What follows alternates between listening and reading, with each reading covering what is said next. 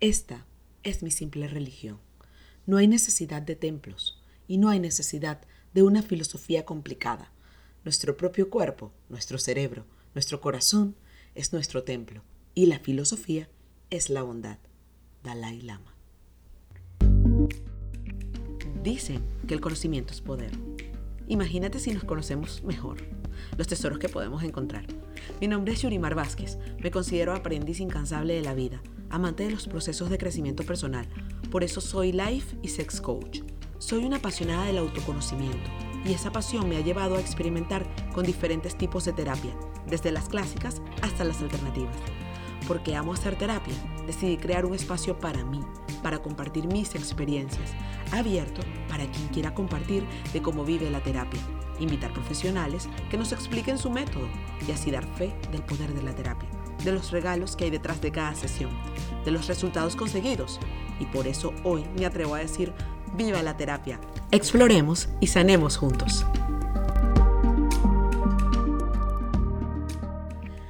Bienvenidos a este episodio de Viva la Terapia, el podcast. Esta semana hemos estado hablando de la fe, de la religión y de las crisis de fe. Lo que me inspiró fue eh, lo que ha pasado aquí en Canadá con las residencias eh, que se crearon hace más de 100 años para niños indígenas. Aquí el gobierno canadiense de ese tiempo eh, con la ayuda de instituciones religiosas, la mayoría católicos, tomaban los niños de los indígenas para darles una mejor vida y para eliminar esas creencias de esos salvajes y darles mejor educación y una formación cristiana. Y en esas residencias esos niños, no digamos que todos, pero hubo mucho abuso físico, emocional, psicológico y sexual. Y muchos de ellos fueron enterrados eh, después de quedar enfermos o lo que sea. Y bueno, estas tumbas, las, digamos, estos cuerpos los han conseguido hace poco. Eso crea un poco de polémica. Me puse, por supuesto, en el lugar de, los sobrevivientes de esta terrible historia, eh, como son los aborígenes. Yo tengo, bueno, si me sigues ya tú sabes que para mí la cultura chamánica es muy importante porque he conseguido muchas respuestas. Y si nos ponemos a ver en la historia, ellos estaban antes que cualquier religión porque son las creencias intrínsecas del ser humano y su conexión con todo lo que hay.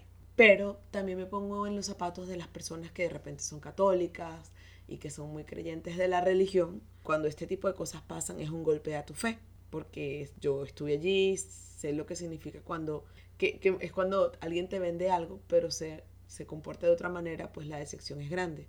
Y sobre todo cuando es una autoridad externa tan poderosa como lo es la religión antes de entrar en, mi historia personal y en mi experiencia, para mí, cuando tú estudias todas las religiones, cuando tú empiezas a ver la base de las religiones, todas las religiones son lo mismo. Y curiosamente todas se pelean. Digámoslo, cuando ves los musulmanes peleando por territorios con los judíos, y los judíos esto, y bueno, los cristianos en su momento de las cruzadas. Cuando tú te pones a ver, la mayoría de religiones, la base es el amor, pero no se actúa no se actúa en consecuencia, sino que se actúa de acuerdo a las necesidades que tengan los poderes de turno, entiéndase gobiernos o reinos o lo que sea. Y en la historia se ha comprobado, por ejemplo, la Biblia que nosotros conocemos fue reformada en un imperio romano. O sea, ¿quién me dice a mí que de verdad lo que dice la Biblia ahorita era lo que realmente profesaba Jesús? Y si nos ponemos a ver en la historia, Buda no era budista, Jesucristo no era cristiano, eh, más Jesús era judío. Para mí la primera vez que fue una cena en un Shabbat, que tuve la suerte de conocer mucha gente judía y, sentirme cercana a esa comunidad, me sentía como que era la misa, ¿sabes? Cuando bendicen su pan y hacen su oración, Baruch, Hatana, algo así, porque la recuerdo con mucho cariño. Entonces dices, wow, o sea, todos nos parecemos. Y, empiezas a estudiar y tú ves más las similitudes que las diferencias. Las diferencias las crea el ego y los poderes políticos que siempre están en pro de sus ganancias personales. Para mí, una de las cosas más fuertes que la religión nos ha robado es nuestro poder personal. Por ejemplo, lo primero que nos hacen es témele a un Dios, la culpa, el pecado. Si ustedes estudian algo de física cuántica, nosotros cuando estamos en culpa, cuando estamos en, pecado, cuando estamos en, en, sí, en vergüenza, son las vibraciones más bajas del ser humano y eso nos resta poder y nos resta capacidad de crear. Lo mismo pasa con la sexualidad. Fíjense que curiosamente las religiones han usado la sexualidad solo con efectos de procreación. Pero ajá, Dios nos dio, por ejemplo, a las mujeres, voy a ponerme explícita acá, nos dio el clítoris, que es un punto solamente para el disfrute sexual, porque el clítoris no tiene otra función que el disfrute y el placer sexual. Si se supone que el sexo es solamente para crear, señores, les recuerdo que si Dios nos hizo imagen y semejanza, la manera más profunda donde somos creadores es a través de la sexualidad, porque de ahí creamos vida. Y les dejo esto aquí, que lo dejen, como para que lo tengan o sea, dejarles esa semilla y que lo piensen y cuestionen su religión. Más no sus creencias. Ojo, yo no estoy aquí para decirle deja de ser católico, deja de ser evangélico, deja de ser... No, o deja de ser judío, o deja de ser musulmán. No, señor. Para mí mi religión es parte de mis tradiciones, es parte de mi cultura. Soy venezolana. En Venezuela la religión oficial es católica. Crecí en un lugar católico, eh, me, confesé, me, me bautizaron, hice la comunión, comulgué, por mucho tiempo pertenecí a la iglesia católica y ya voy a ese cuento. Eh, mi hijo está en un colegio católico, eh, hizo su primera comunión y en su momento hará la confirmación si así él lo decide. Y a lo mejor cuando yo me muera pediré los santos óleos, pero fíjense que yo he ampliado mi cosmovisión de Dios, que ha cambiado mucho a través del tiempo. Lo primero que me hizo cuestionar a mí la religión fue en primer grado. Yo estaba en un colegio católico, en un colegio de monjas, y un día dejé el sacapunta en mi casa. Eh, le pedí a mis compañeras, a alguna de mis compañeras, que me prestara el sacapunta y nadie me lo quiso prestar. Me acuerdo la monja que era la maestra y yo le dije, maestra, madre, hermana, ya ni me acuerdo cómo le dije, pero sé que le dije, oiga, podría ayudarme porque nadie me quiere prestar el sacapunta. Y la monja, en vez de decir, oye, sean unas buenas cristianas, niñitas, y presten el sacapunta, y tú, por favor, sé más responsable y trae tu sacapunta mañana. Al día siguiente, no sé, tú pudo haberme dicho algo así, me dijo, bueno, eso es tu responsabilidad por no traer el sacapunta. Así que te vas a tener que quedar sin, sin sacar punta. Eh, para mí eso fue una falta de compasión. Y yo en mi cabeza de niña, de una niña de primer grado que tendría 6, 7 años, mi cabeza fue, pero bueno, si Dios es amor, si Cristo es compartir, ¿por qué nadie me quiere compartir un sacapunta. La segunda crisis vino cuando estaba adolescente. En mi adolescencia yo me mudé a una nueva urbanización y un día fuimos a misa y vi gente tocando guitarra y cantando. Yo dije, yo quiero, porque yo quiero aprender a tocar guitarra y a mí me gusta cantar. Hice la audición y empecé a formar parte del grupo que cantaba en la misa los domingos. Y yo, sí, este es el grupo que quiero y buenísimo conocí mucha gente y empecé a cantar y empecé a relacionarme con gente que tocaba guitarra y a socializar y encontrar gente muy afín a mí por el tema de la música. Y bueno, y me entregué a, a Dios y me hice muy, muy, muy, muy cercana a la iglesia en ese momento de, de adolescente. Iba a misa todos los días y cada vez que me decía, mira que vamos a cantar en tal misa, vamos. Y a través de ese grupo conocí al un lado católico que, sean, que son los carismáticos. Ellos son como el lado más alegre de la iglesia católica y hacen unas cosas que se llaman los círculos de oración. Es muy interesante porque allí escuché gente hablando en lenguas y se, y se manifiestan los dones del Espíritu Santo, como el don de sanación, el don de la interpretación, el don de las lenguas, el don de la visión. Para mí fue un mundo nuevo. Yo empecé a ir a misas de sanación y empecé a ir a círculos de oración, conocí gente muy interesante. Mira que fulano está enfermo, vamos a ir a hacerle una oración de sanación y vamos a imponer las manos. Y vamos, para mí fue un lado muy bonito, mi primera conexión con Dios. Recuerdo que un día tuve una visión de un Jesucristo que andaba con, con chaqueta de blue jean. Y yo decía, pero ¿por qué estoy viendo a Jesús así? Y en mi visión, el Jesucristo de mi visión me dijo, es que yo soy como tú eres. Yo no estoy arriba, yo no estoy abajo, yo soy como tú eres. Yo soy un reflejo de lo que tú eres adentro. Con la vara que mides serás medido. No lo entendí, yo apenas tenía 14 años. Ahora lo entiendo, que con la vara que mido afuera seré medido. Pero no seré medido por nadie más, sino seré medido desde mi propia visión. Si yo critico a los demás es porque yo así me trato.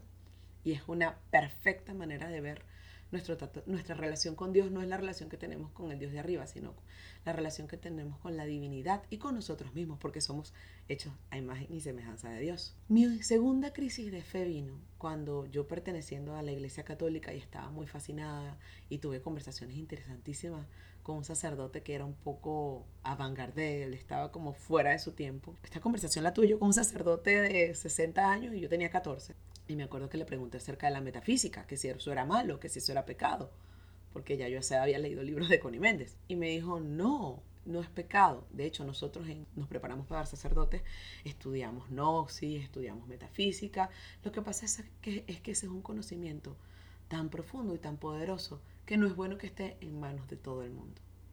Obviamente, eso es lo que él aprendió y por supuesto que no es bueno que esté en manos de todo el mundo porque como les mencioné anteriormente, las iglesias nos han quitado nuestro poder de creación, nos han quitado nuestro poder de conexión con Dios para ellos ser intermediarios y de alguna manera usar ese poder para beneficiar al gobierno de turno, porque religión y gobierno van de la mano, siempre. Ahí está Hitler y si ven a través de la historia, siempre se ha usado a Dios y siempre se ha usado el nombre de Dios para las guerras que no hacen otra cosa que debilitar al, pueblo y los que ganan siempre son los que están en el poder. Bueno, pero volviendo, mi segunda crisis de fe vino cuando yo estando en la iglesia veía a las señoras de la iglesia que iban a misa, esas que se presignan peleando por poder, cuál grupo era mejor, eh, quiénes eran las favoritas del sacerdote, cuál grupo era más tomado en cuenta. Y yo dije, pero ya va, si Dios es amor, la Biblia lo dice, si Dios es amor y Pablo lo repite porque estas señoras están peleando, ¿qué importa? Lo importante es que el bienestar de todos. Y para mí eso fue así como una crisis de fe. Una crisis de fe cuando uno de los dirigentes del, del grupo donde pertenecía de alguna manera trataba de manipular a las personas para que todo saliera a su conveniencia. Y yo decidí salirme del grupo porque yo dije, esto no está bien, esto no se siente bien. Y como había escuchado una vez en un círculo de oración, que un buen medidor era que si algo te daba paz es porque es de Dios y si algo no te da paz, eso es porque no es de Dios. Así que había muchas cosas en la religión que no me estaban dando paz. Y yo decía, Dios, como la canción que decía, Dios está aquí. Para mí decía, Dios no está aquí porque esto no me está dando paz. Esa fue mi segunda crisis de fe. Después del tiempo me llevó a estudiar muchas cosas y a leer muchas cosas de espiritualidad. Y buscaba a Dios en la iglesia, pero yo decía, pero ¿por qué yo no consigo ese Dios en la iglesia? Esa paz que conseguí en los círculos de oración, ya yo no la encuentro en la iglesia. Y empecé a relacionarme conmigo misma y empecé a, buscar y a buscar. Después la vida me fue llevando a, el checklist y te gradúas y entras en la universidad. Y bueno, fui así viviendo la vida hasta que volví a tener mis crisis de fe y mis crisis de identidad. Y cuando empiezas a conocerte más, cuando empiezan las crisis existenciales, son grandes oportunidades para ir adentro y conocerte. Después de cada crisis encontraba un momento de paz porque era una reconexión conmigo, con esa divinidad, con ese Dios que está aquí, pero en mi corazón. Y tanto que te lo dicen, Dios está en tu corazón. Y dicen, no, vale. Y empiezas tú a, a aprender velas y a buscar afuera. Pero en realidad esos son rituales que simplemente tenemos que utilizarlos para conectar con la divinidad que sí está dentro. Ahora, yo en las noches miro hacia el cielo, no en plegaria, sino viendo la grandeza de la creación que está dentro de mí, no afuera. Y no es que eso lo cree yo, sino que sé que en mi corazón está esa chispa divina que es la creadora de todo eso grande que hay afuera. Entonces cuando veo afuera es para maravillarme de la creación. Y cuando quiero crear, voy adentro a co-crear lo que me pertenece, lo que es mi lo que es mi universo personal, como llaman los queros. Una de las tribus donde yo he agarrado más sus enseñanzas y me gusta mucho su manera de ver el mundo, como que hay un universo y hay un universo personal. Y eso tiene que ver mucho con mis creencias y con mi cosmovisión. Si yo creo en la divina pastora, ok, a mí yo, yo puedo hacer, digamos, yo puedo co-crear milagros con la energía de la divina pastora, porque yo creo en eso pero a fin de cuentas soy yo, es mi, energía femenina, es mi conexión con la energía femenina. Desde hace mucho tiempo mis creencias van así. Por otro lado, una vez, y aquí les dejo esta, esta última historia, una vez conocí a una mujer que tuvo muchas crisis de fe, pero ella siempre siguió buscando afuera, no sé cómo está ahorita. Esta persona era católica y cantaba en la iglesia católica, tuvo un impasse con un sacerdote y después decidió irse a la iglesia cristiana y muy con la iglesia evangélica, cristiano, no sé cómo, no sé cuál de las ramas, porque el cristianismo tiene demasiadas ramas. Tuvo un impasse con un pastor y después decidió ella estudiar la Biblia e interpretarla a su manera. Pero al mismo tiempo ella seguía pensando que ella estaba conociendo a Jesús y llevando a Cristo. Y una vez, hablando, a mí los temas de religión me encantan y me encanta explorar la cosmovisión personal de cada quien. Eso fue una de las cosas que más he disfrutado cuando con mis amigos judíos, que me encantaba preguntarles acerca de sus creencias y de su religión y de sus rituales. Y cuando tuve el novio musulmán, lo mismo. Y me encanta porque veo las los puntos de encuentro, no las diferencias.